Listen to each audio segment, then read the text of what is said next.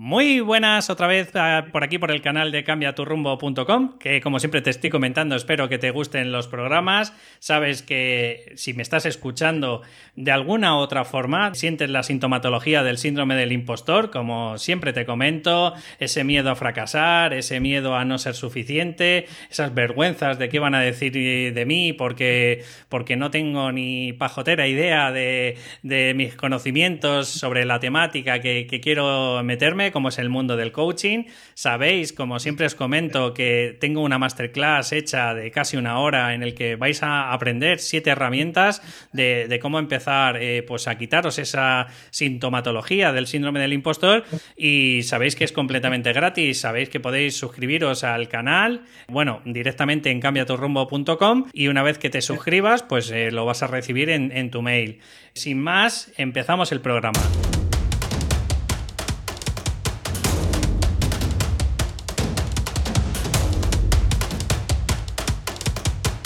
Bueno, pues ya estamos por aquí después de la breve música que, hemos puesto. Y bueno, junto a mí está un pedazo de crack que la verdad que, sin, vamos, o sea, no es por menospreciarme yo, pero me da 200 vueltas en cuanto al mundo del emprendimiento y en cuanto al mundo de, de ayudar a los demás. Conmigo está César Sandoval y bueno, vais a conocer a este pedazo de portento, que ahora actualmente es un instructor de masajes tailandeses. Y, pero bueno, mm, quiero que os quedéis con la copla de cómo un día también le dio un cambio de, clip, de mentalidad. Y bueno, quiero que nos lo cuente por, a través de sus palabras y, ya verás, vais a, a, conocer a este pedazo de crack y seguro que vais a aprender muchísimo con esta entrevista. Muy buenas, César, ¿qué tal? Hola, ¿qué tal, David? Encantado de estar aquí. Bueno, pues encantado de, que tú estés, por supuesto, porque de verdad que cuando te he conocido un poco tu vida, eh, te he conocido a ti particularmente, que nos conocimos en, un evento de networking, dije a este hombre, a este crack, tengo que hacerle la entrevista y por supuesto porque además también pertenece a la temática un poco de las terapias y de ayudar a los demás. César, cuéntame un poquillo cómo ocurrió todo tu cambio de, vida. Bueno, ah, yo trabajaba para el Estado, trabajaba, tenía un puesto que era envidiable para el 99% de la población, que era tener un sueldo fijo al mes, tener un empleo en el que muy difícilmente te pudieran echar. Y, básicamente, ¿no? Como decía mi padre, tener un futuro asegurado era, era esto, ¿no? Mm. Pero el problema era que yo no era feliz, no me sentía realizado, ¿vale? Entonces, ah, yo descubrí mi vocación a los 25 años a través del masaje. ¿vale? Antiguamente, antes de esto, yo estudiaba traducción de inglés y, bueno, poco a poco empecé a sentir más y más atracción hacia las terapias naturales y la espiritualidad oriental. Y, bueno, pues uh, un momento tuve que decidir, decidí dejar la carrera, empezar a concentrarme más en, en, en pulir ¿no? mis técnicas como terapeuta, que fue lo que hice, y claro, con el tiempo empecé a sentirme cada vez más maduro profesionalmente, pero me encontraba ante un problema que creo que muchos se sentirán identificados, que es el cómo hago para desprenderme ahora, ¿no? De este trabajo que me da de comer, paga mis impuestos, paga mi comida, eh, y además que sé que es una fuente de ingresos segura, ¿sabes? Porque César, vamos a poner un poco en contextos a la audiencia, tú eres argentino, Correcto. De, nacionalidad. Y estamos hablando de que, bueno, oye, tener un trabajo fijo en Argentina me imagino que no era nada fácil.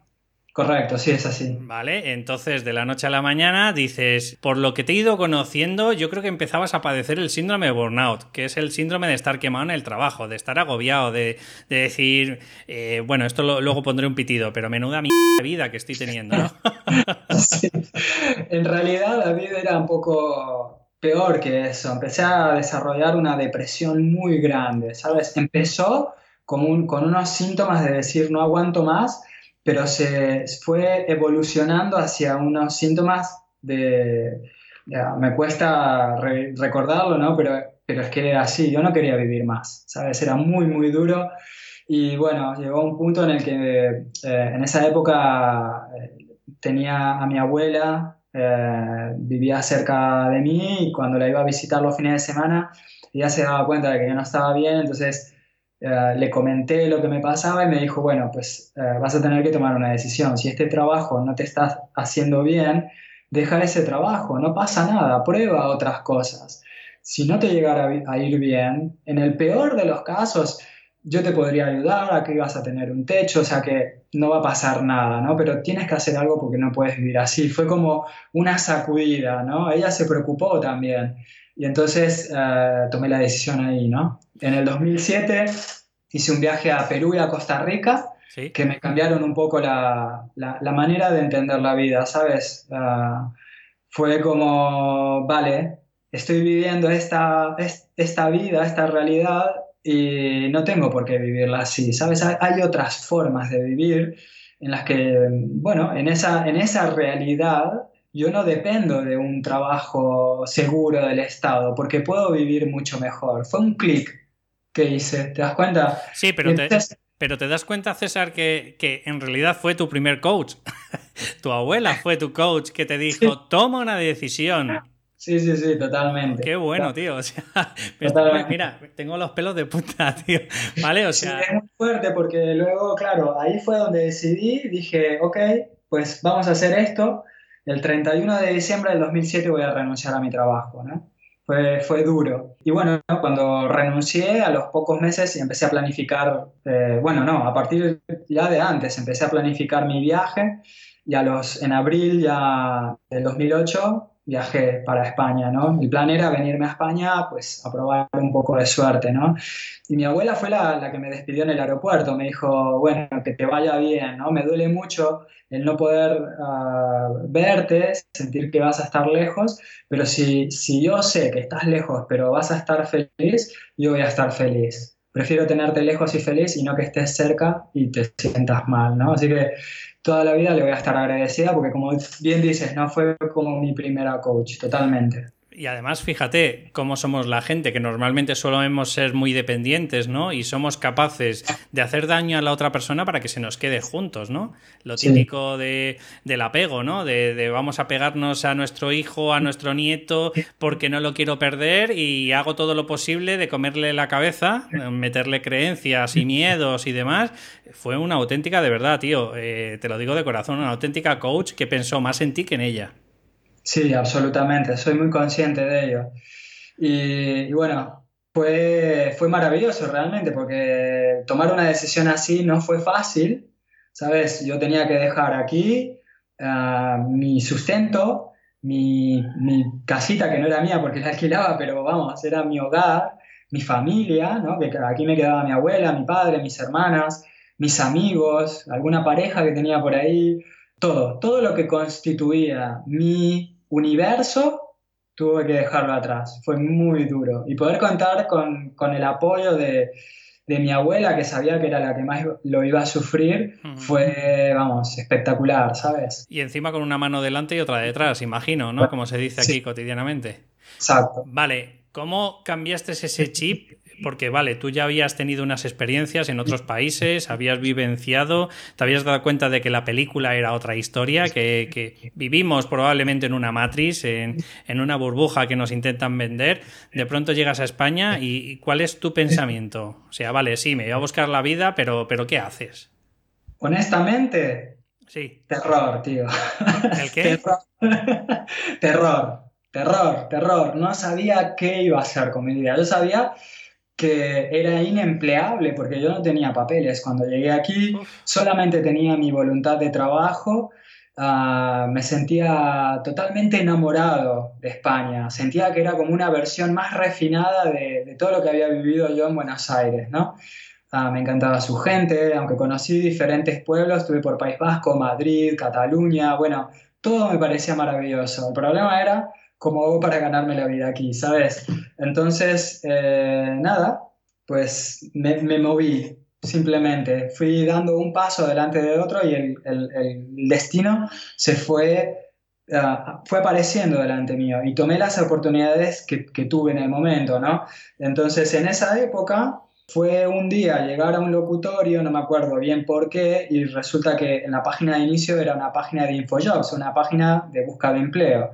Entonces, me puse a buscar ahí y descubrí que había una empresa multinacional que buscaban masajistas. Digo, yo les voy a escribir, total. ¿Pero sabías algo de masajes en aquellos entonces o no? Yo, ya me había formado, claro. Había, al llegar a España yo ya llevaba como seis o siete años tenía de experiencia, solo que, claro... Pero ah, masajes normales, por decirlo de alguna forma, ¿no? No, no, no, yo hacía, hacía masajes, hacía todo tipo de masajes. Yo mientras mantuve mi trabajo para el Estado, fui haciendo ah, diferentes cursos de masaje, así que ya tenía experiencia en masaje tailandés, eh, quiromasaje, masaje deportivo, estético corporal, mucha experiencia tenía encima. Entonces, eh, bueno, pues aplico, me llaman, me dicen que les interesa mi perfil y concertamos una entrevista que iba a tener lugar en Barcelona. Ahí me hicieron una prueba de inglés y otra de masajes y pasé las dos. Entonces, bueno, pues a partir de ahí bueno, fue, fue otra aventura porque yo en realidad quería que el, trabajo era para trabajar en cruceros, para ser terapeuta de spam cruceros. Y yo en realidad no quería irme a trabajar en cruceros, pero era casi como, mi única alternativa, ¿no?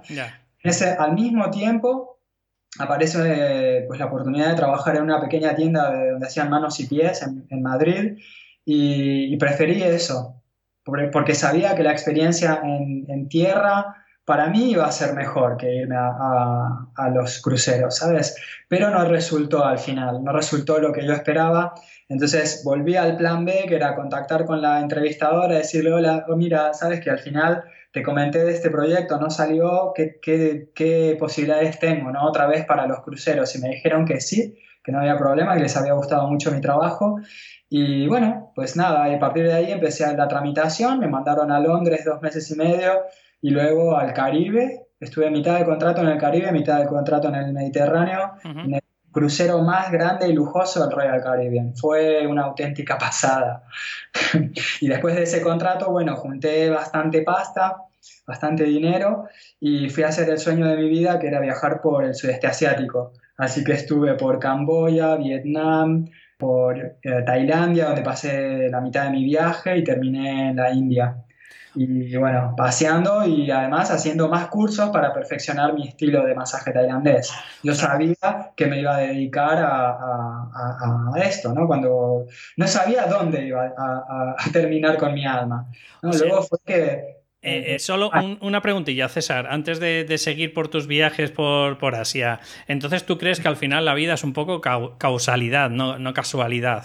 Desde luego. Eh, yo, eh, la forma en la que se desenvolvieron las cosas tuvieron lugar porque yo tomé la decisión de salir de mi zona de confort. Si no, bueno, en parte hay una cuestión de destino, ¿no? Yo siempre pienso, ¿qué hubiera pasado si la gerente de esa oficina donde yo trabajaba como empleado me hubiera dicho, sí, César, te vamos a cambiar de puesto. ¿Sabes qué? Probablemente yo no estaría aquí hablando contigo. me hubiera quedado la cómoda. Pero, a ver, si, queremos hablar de un propósito de vida, eh, no lo sé. O sea, yo es verdad que por un lado, yo soy un poco contradictorio en este aspecto, ¿vale? Por un lado, no creo en un destino, porque creo que todo se puede moldear de alguna forma, pero luego, por otro lado, sí creo que hay un propósito de vida. Y lo, que te está haciendo es llamar todo el rato a la puerta, pero tú no la abres, ¿sabes? Entonces yo creo que te va poniendo ese propósito de vida en tu vida, en nunca mejor dicho, pues en ciertas etapas de tu vida. Que no me haces caso ahora, no te preocupes, y dentro de seis meses te volveré a dar la murga, ¿sabes? O sea. Claro, exacto. en ese aspecto. Vale, perdóname, eh, estabas por, el tema de India.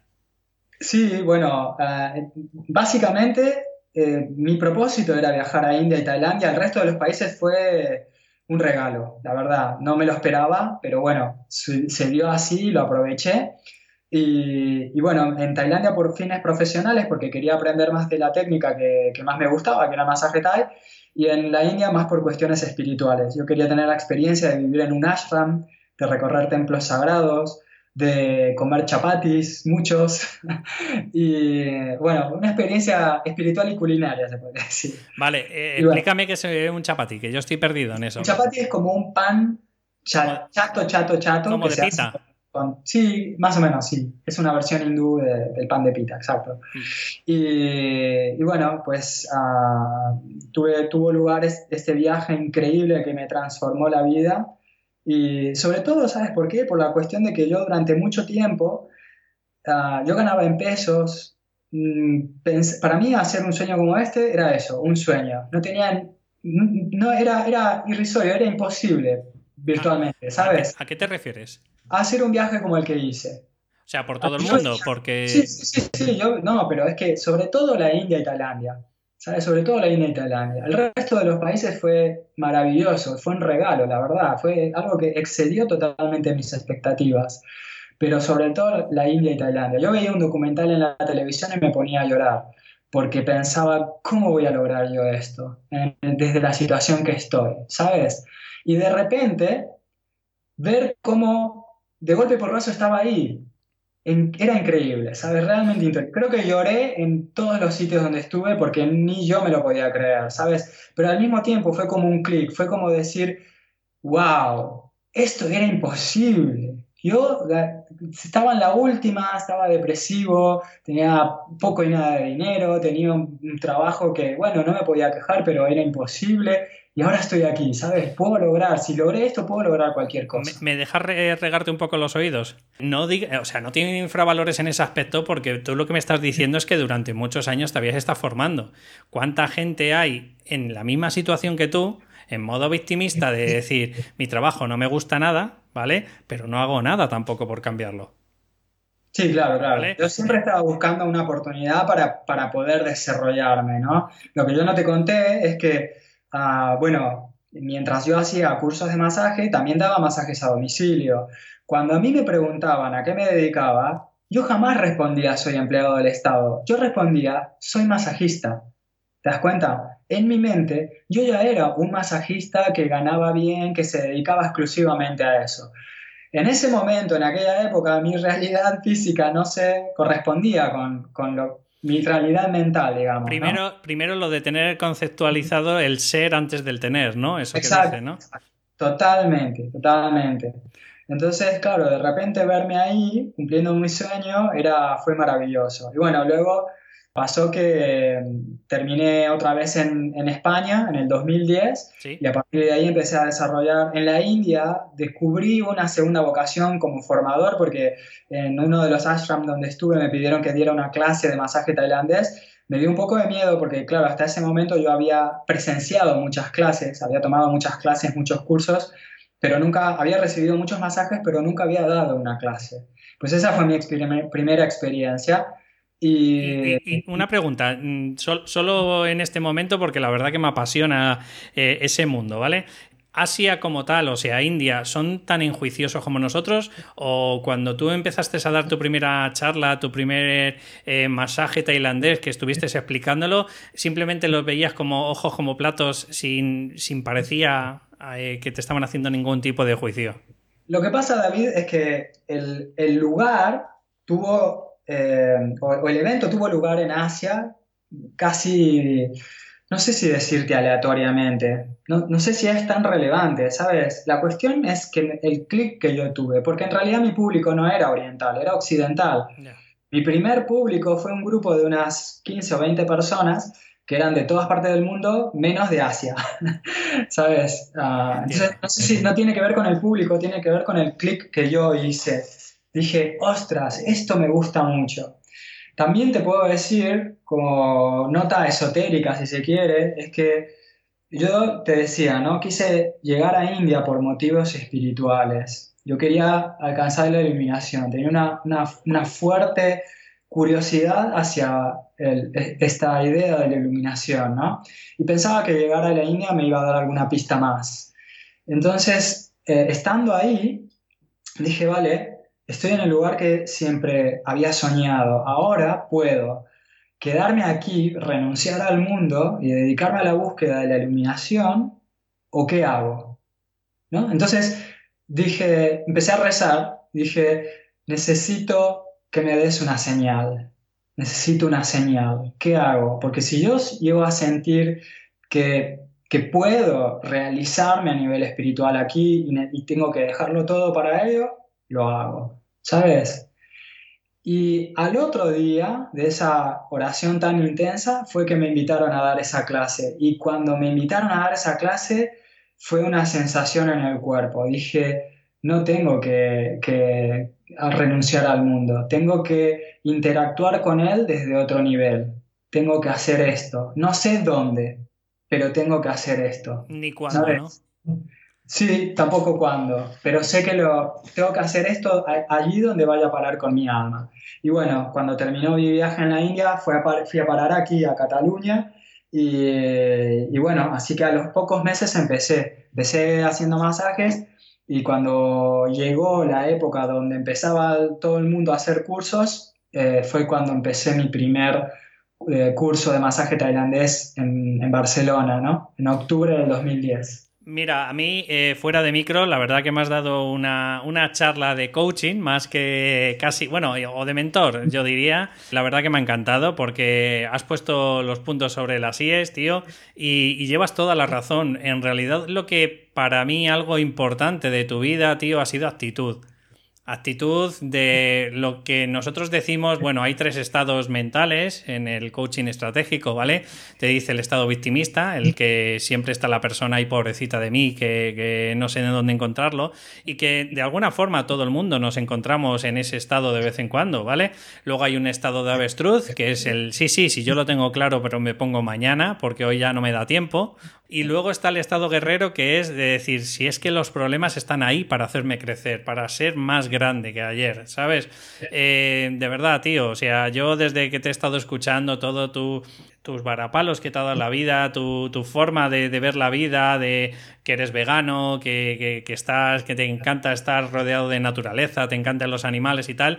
Yo, yo creo que en realidad, tío, eres un estado de guerrero, has tenido una actitud siempre, tío, de crecer nunca te has creído, o por lo que yo intuyo, que nunca te has creído por encima de nadie, sino que siempre estás en constante evolución y eso es lo que me encanta de ti, tío. Muchas gracias. Uh, no sé, yo creo que, no sé, hace poco hablando con un vecino me decía, wow, hay que ser valiente, ¿no? Y no, no hay que ser valiente, hay que tener hambre. ¿Sabes? Yo creo que de alguna manera la vida me empujó a esto. Yo no, no puedo decir, ah, sí, soy un guerrero. No me quedaba otra, ¿sabes? Cuando no, yo si te quedaba, si te quedaba. El, el, uh, bueno, sí, pero a lo mejor las opciones que no eran válidas para mí, ¿sabes? En el 2010, cuando yo llego a España, yo podría haber juntado los, los duros que me quedaban, el dinero que me quedaba del contrato, que todavía me quedaba dinero de ese, de ese contrato que hice en los barcos y podría haber vuelto a, Buenos Aires, pero yo sabía que el último lugar donde yo quería estar era donde yo nací. Digo, Cataluña me gusta, me tengo que quedar aquí. Ahora el problema era cómo, ¿sabes? Porque de nuevo tenía que arrancar de cero, acá no tenía familia, no tenía amigos, no tenía ni papeles, uh, tenía un buen currículum, tenía mucha experiencia, pero no me podían contratar, así que tuve que sortear muchas dificultades. Pero bueno, uh, ¿era eso o qué? Volver a casa no era una opción para mí, ¿sabes? ¿Sabes como esto que hablan a veces de quemar los barcos? Sí. De manera que no te quede otra más que salir adelante y luchar. Bueno, pues eso, nada más que eh, yo elegí parte del camino, ¿sabes? Luego se me fueron apareciendo diferentes cosas y las tenía que resolver o resolver. Cuando tienes ese clic, cuando no, y lo hemos hablado fuera de micros, eh, buscas 250 excusas para, para que no sea ese sí, sea eh, cualquier otra cosa menos ese sí. Y eso es lo que de verdad me gusta de ti. Vale, escucha, eh, César, para un poco, porque yo sé que también estás ocupado, cuéntame un poquito, ¿qué es eso de los masajes tailandeses? ¿En qué se diferencia un masaje tradicional, si se podría decir? Sí, claro, bueno, lo tiene todo de diferente. Digamos que lo básico de cuando uno habla de masaje, ¿qué piensa? Una camilla, un masaje de deslizamientos con aceite, en relax, ¿no? Pues el masaje tailandés se hace con ropa, se hace no en camillas, sino sobre el suelo, y no se usan deslizamientos porque casi casi que no se usa aceite, ¿sabes? Entonces se usa, además no solamente se usan las manos, se usan compresiones con las palmas, con los dedos, con los pies, con las rodillas. Es muy completo y te da unas sensaciones muy diferentes. Es mucho más terapéutico también porque uh, bueno, tiene una riqueza técnica y la posibilidad de emplear el cuerpo de diferentes formas para lograr el, estado de equilibrio. Digamos que el, fin del masaje tailandés es el aliviar las tensiones del cuerpo, en devolverle estructura, ¿sí? en tratar patologías ortopédicas, pero al mismo tiempo la idea es poder equilibrar la energía de, de dentro, ¿no? Partiendo de la base que en la medicina tailandesa todo está constituido por cuatro tipos de energía, la tierra, el agua, el fuego y el viento. Todos tenemos esta combinación de elementos dentro nuestro. Y la enfermedad aparece cuando hay un desequilibrio en, estos, en esta conjugación de elementos, que en cada persona además es diferente. Entonces, a través del masaje podemos lograr esto. ¿no? Es algo que se siente muy físico, pero que tiene un trasfondo muy profundo y bueno, partiendo de la idea de que se usan diferentes tipos de técnicas, ¿no? desde amasados, compresiones, quiropraxia, yoga pasivo, que son estiramientos del cuerpo. Y, bueno, pues yo me enamoré de esta técnica y llevo ya, bueno, desde el 2003, 15 años con ella. O sea, yo desde mi más suprema ignorancia, ¿podría interpretarse como osteopatía más o menos?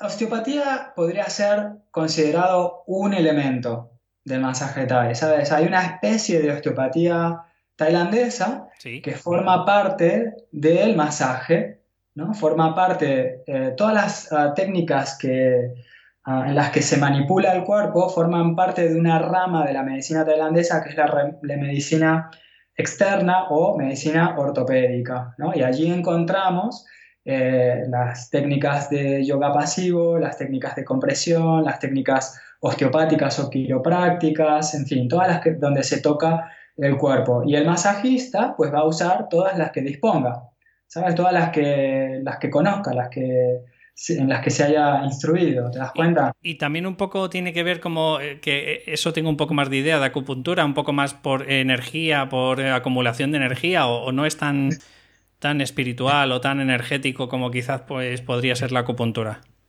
Sí, lo que pasa es que en la medicina Thai el concepto o la filosofía es ligeramente distinta. ¿no? En, la, medicina china se habla de canales energéticos que transportan la energía, ¿no? que se llaman meridianos en la medicina china. En la medicina tailandesa no se habla tanto de canales energéticos, sino de equilibrio energético a través de la constitución de estos cuatro, ¿no? el elemento tierra, agua, fuego y viento. Entonces, cuando hay un bloqueo de energía, podemos hablar de una acumulación de agua o una acumulación de energía viento en alguna parte del cuerpo. Entonces, ahí sí se habla de que tenemos que desbloquear para mover esa energía, ¿no? Por ejemplo, si tú sufres edemas en las piernas, esa retención de líquidos, de alguna manera, es un estanco de energía y hay que moverlo hacia dónde? Pues hacia arriba, ¿sí? Para, para que vuelva a los ganglios linfáticos. Entonces, hay como una, una, cercanía entre lo que es físico y lo que es energético. Al final estamos hablando de diferente tipo de vibración. Una pregunta muy tonta, porque ya te digo que es tan tonta que me vas a decir que no tiene nada que ver. Pero, por ejemplo, mi asma no se puede arreglar, ¿no? Hombre, claro que sí. Lo que pasa es que eh, es como todo, ¿sabes? No todos los terapeutas tienen el mismo nivel de habilidad y no todos tienen las mismas herramientas. Yo te podría decir, yo no te puedo curar el asma a través del masaje, pero al igual hay algún maestro o terapeuta que sí. O al, al igual no usa solamente masajes. Los sanadores tailandeses tradicionales se valen de diferentes tipos de herramientas, ¿sabes? Al igual, si has sido instruido en masaje, te hace un masaje, pero después te hace un ritual, ¿Sabes? Porque yo te hablé de solamente un aspecto de la medicina tailandesa, que es la, rama externa o, mm, ah, medicina ortopédica, pero luego tenemos la medicina espiritual, donde se usan otro tipo de herramientas, ¿no? Está el budismo como rama de la medicina, que lo trata desde el aspecto psicológico. Está eh, la rama de ciencias adivinatorias, donde ellos te pueden hacer un diagnóstico a través de diferentes métodos, como la lectura de manos, la lectura facial. ¿Te das cuenta? Entonces, el, terapeuta tradicional podría llegar a curarte el asma, pero probablemente no sea solamente a través de masaje, o a lo mejor no usa nada de masajes, pero sí una medicina que esté hecha con hierbas, con minerales o con animales o con una combinación de todas ellas, ¿sabes? Potente, tío. Me, encanta todo este mundo. La verdad, tío, que, tengo que documentarme más porque me doy cuenta de que hay un amplio abanico. Por supuesto que la medicina alopática no, no lo va a aceptar nunca. Va a decir que estos son todos pseudociencias y demás, como está ocurriendo últimamente. pero de verdad, tío, que a mí me maravilla. Porque yo considero de verdad que si la persona tiene fe ciega que lo que está haciendo está ayudando, tío, pruebo mil millones de cosas, tío. La verdad que por lo menos es como pienso yo y espero que mi audiencia piense lo mismo. No sé qué te parece, César. Yo creo que estamos yendo, transitando una época en la que cada vez más la gente va a ir hacia lo natural. Sí, ¿verdad? que esto es momentáneo, es momentáneo. No sé si nuestros hijos van a ver el cambio, uh, ese, salto ¿no? de conciencia. A lo mejor sean nuestros nietos o los nietos de nuestros nietos, pero estamos yendo hacia ahí seguro. Yo te puedo hablar porque hace, con este ejemplo, que al igual parezca un poco tirado de los pelos, pero uh, yo soy, eh, tengo una dieta basada en plantas desde hace 21 años, van a ser 22 años. Entonces veo en todo ese tiempo la evolución, ya son más de dos décadas, ¿sabes? Entonces, en esa época, cuando yo empecé, había ciertas dificultades y ahora cada vez hay menos, hay cada vez más promoción de un estilo de vida saludable, de un estilo, de, de una forma diferente de entender la vida y cómo cuidar la salud, ¿sabes? O sea que tú, tienes, fe ciega de que. Porque yo algunas veces, macho, me, creo de que el, hombre es, un lobo para el hombre, tío, de verdad. Eh, intento de verdad confiar en el ser humano, pero algunas veces, tío, ves, ves todas esas barbaridades que, que estás viendo en la tele. Que, oye, cuidado, que también es un sesgo de lo que nos quieren mostrar, ¿vale? Y tú, de verdad, tío, que te mueves en este entorno, cada vez lo ves, que hay como una iluminación más alta, tío, para el ser humano. Yo no tengo fe. Yo sé hay una diferencia, ¿sabes? Tener fe es creer en algo, saberlo es diferente. Yo lo sé, yo lo sé, yo sé que estamos yendo hacia ahí, hay un cambio de vibración. Pasa que, claro, tienes que entender una cosa, eh, que la sociedad se mueve con unos tiempos que son diferentes a los de una persona. ¿Te das cuenta? Es como comparar la vida de una célula con el de una persona. La, célula es pequeñita y vive un tiempo, el tiempo que le toca. Y las personas vivimos otro tiempo. Pues las personas, cuando formamos comunidades, somos como un cuerpo. Y esas comunidades, esas sociedades, si queremos hablar de sociedad mundial, podremos hablar de sociedad mundial, también funciona como una unidad viviente. Cada uno de nosotros somos como una célula. Y claro, a nosotros como célula vemos ese, ese cambio de todo el cuerpo como algo imposible, pero está sucediendo. Lo que pasa es que simplemente maneja otros tiempos. Es la misma relación que hay entre el tiempo de una célula al tiempo de una persona. Hay que tener una, visión un poco más amplia.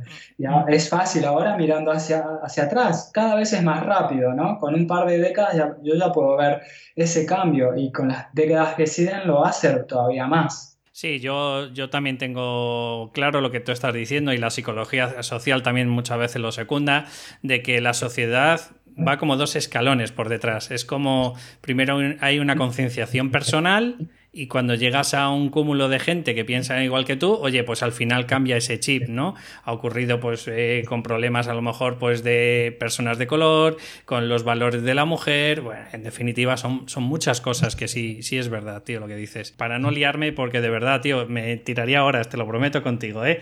eh cuéntame tu nuevo proyecto. Bueno, eh, por, supuesto, primero decir que la página es, es un poco complicado de decirlo, ¿vale? Pero se llama Sibatai que la escribiré.net, ¿vale? Es la página de, César, pero cuéntame un poquillo tu nuevo proyecto que me has dicho que, tiene que ver un poco también a nivel espiritual. Sí, mira, lo que yo he visto en estos años tratando con terapeutas y con gente que quiere adentrarse en el tema de las terapias naturales para ayudar a los demás, es que muchas veces tienen problemas o bloqueos internos que les impiden pide poder tener seguridad en sí mismos, poder ah, realizar las terapias de una manera que, no les afecte su propia salud, ¿sabes? Porque no es algo tan sencillo. Tú para poder ayudar a los demás tienes que estar fuerte, tienes que confiar en ti para saber que lo que tú haces tiene un valor, ¿sabes? No tener miedo a cobrar, por ejemplo, ¿no? Saber cuidar tu salud, saber que vas a tener dificultades, pero que vamos, que, tienes que tirar para adelante. Si realmente te importan los demás, primero estás tú. Entonces, yo pensaba, ¿cómo puedo dar un paso más? ¿Cómo puedo ayudar a la gente a, cruzar esa barrera, ¿sabes? Entonces decidí abrir un portal, en realidad todavía eh, es una página donde estoy invitando a la gente a que se una, a, a, que se suscriba para avisar cuando vaya a hacer el lanzamiento, pero estoy trabajando en ello.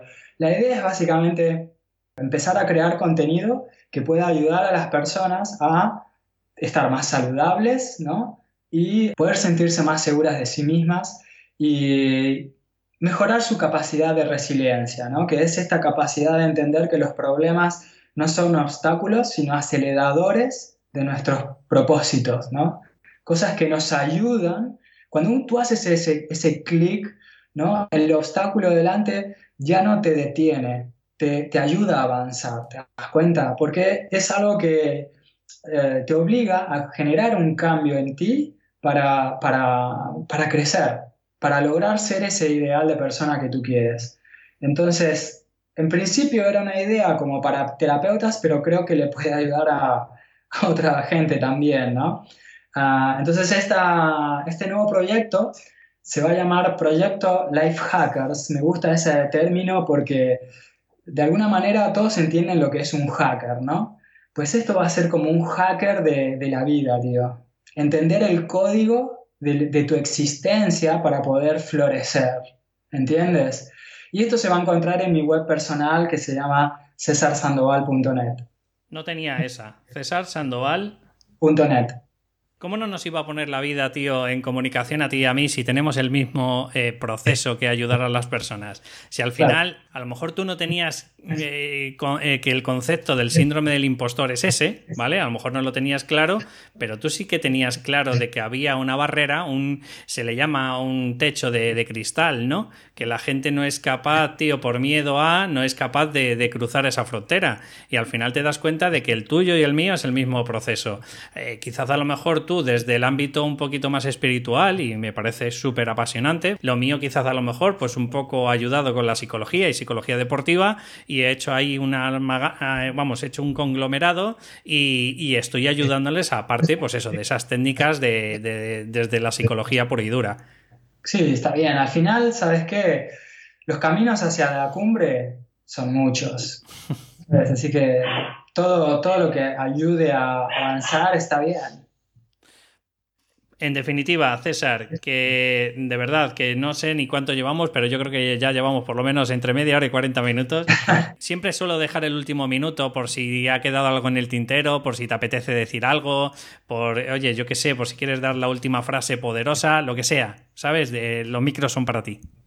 Bueno, simplemente agradecer este espacio porque, bueno, me he sentido muy, muy bien, muy a gusto. Ah, y bueno, la oportunidad de, poder llegar a otras personas es, es, algo maravilloso. Así que agradezco tú por la labor que estás haciendo y por brindarme esta oportunidad de poder compartir mi historia. Nada más, me siento profundamente agradecido. Pues igual me siento de profundamente agradecido por esa sesión de mentoría que me has hecho antes de entrar, ¿vale? De verdad que, me, todo me lo tomo eh, por el buen sentido, o sea, a mí las críticas constructivas me, de verdad me apasionan porque, porque creo que eso es lo que te hace crecer, ¿sabes? Cuando, oye, alguien fuera de ti ve cosas que tú no estás viendo, es el momento de, de, de quizás por lo menos de tener esa mentalidad de conciencia y decir, ostras, y más si es una persona que lleva tanto tiempo en este mundo y sabe perfectamente lo que te está diciendo. Eh, de verdad, agradecerte que hayas venido en el programa eh, y espero y deseo pues, pues eso, que, este proyecto nuevo pues eh, sea súper potente. Yo, si me lo permites, te ayudaré en todo lo que puedas si, si me das la oportunidad, aunque sea solo para decir, hey, que yo también estoy por aquí. Claro que sí. Y si me dejas 10 segundos, me despido de la audiencia, ¿vale? Y ya te, te cierro tranquilamente esta entrevista que estamos haciendo, ¿vale? Muchísimas gracias. Pues muchas gracias a ti, César, de verdad. Y como siempre os digo, bueno, recordaros, gracias a, uno de los comentarios que me ha hecho César, recordaros otra vez que tengo esa masterclass, ¿vale? Eh, para toda esa gente que, sentís este mismo proceso que ha dicho César, oye, que, no sois capaces de dar ese paso, bueno, pues os doy siete herramientas para que empecéis a, creer y a confiar en vuestro proceso y proyecto. Y también deciros, por supuesto, pues que si os ha gustado la entrevista, porque de verdad me ha parecido súper poderoso César. Recordaros, cesarsandoval.net es una de sus páginas y la otra, Sibatai, eh, con H intercalada en tai.net y ahí pues vais a conocer un poco más también sobre los masajes tailandeses. Y nada, pues ponerme una valoración de 5 estrellas si me escucháis en iTunes o un me gusta, un comentario en iVoox. Nos escuchamos en el próximo programa. Hasta luego.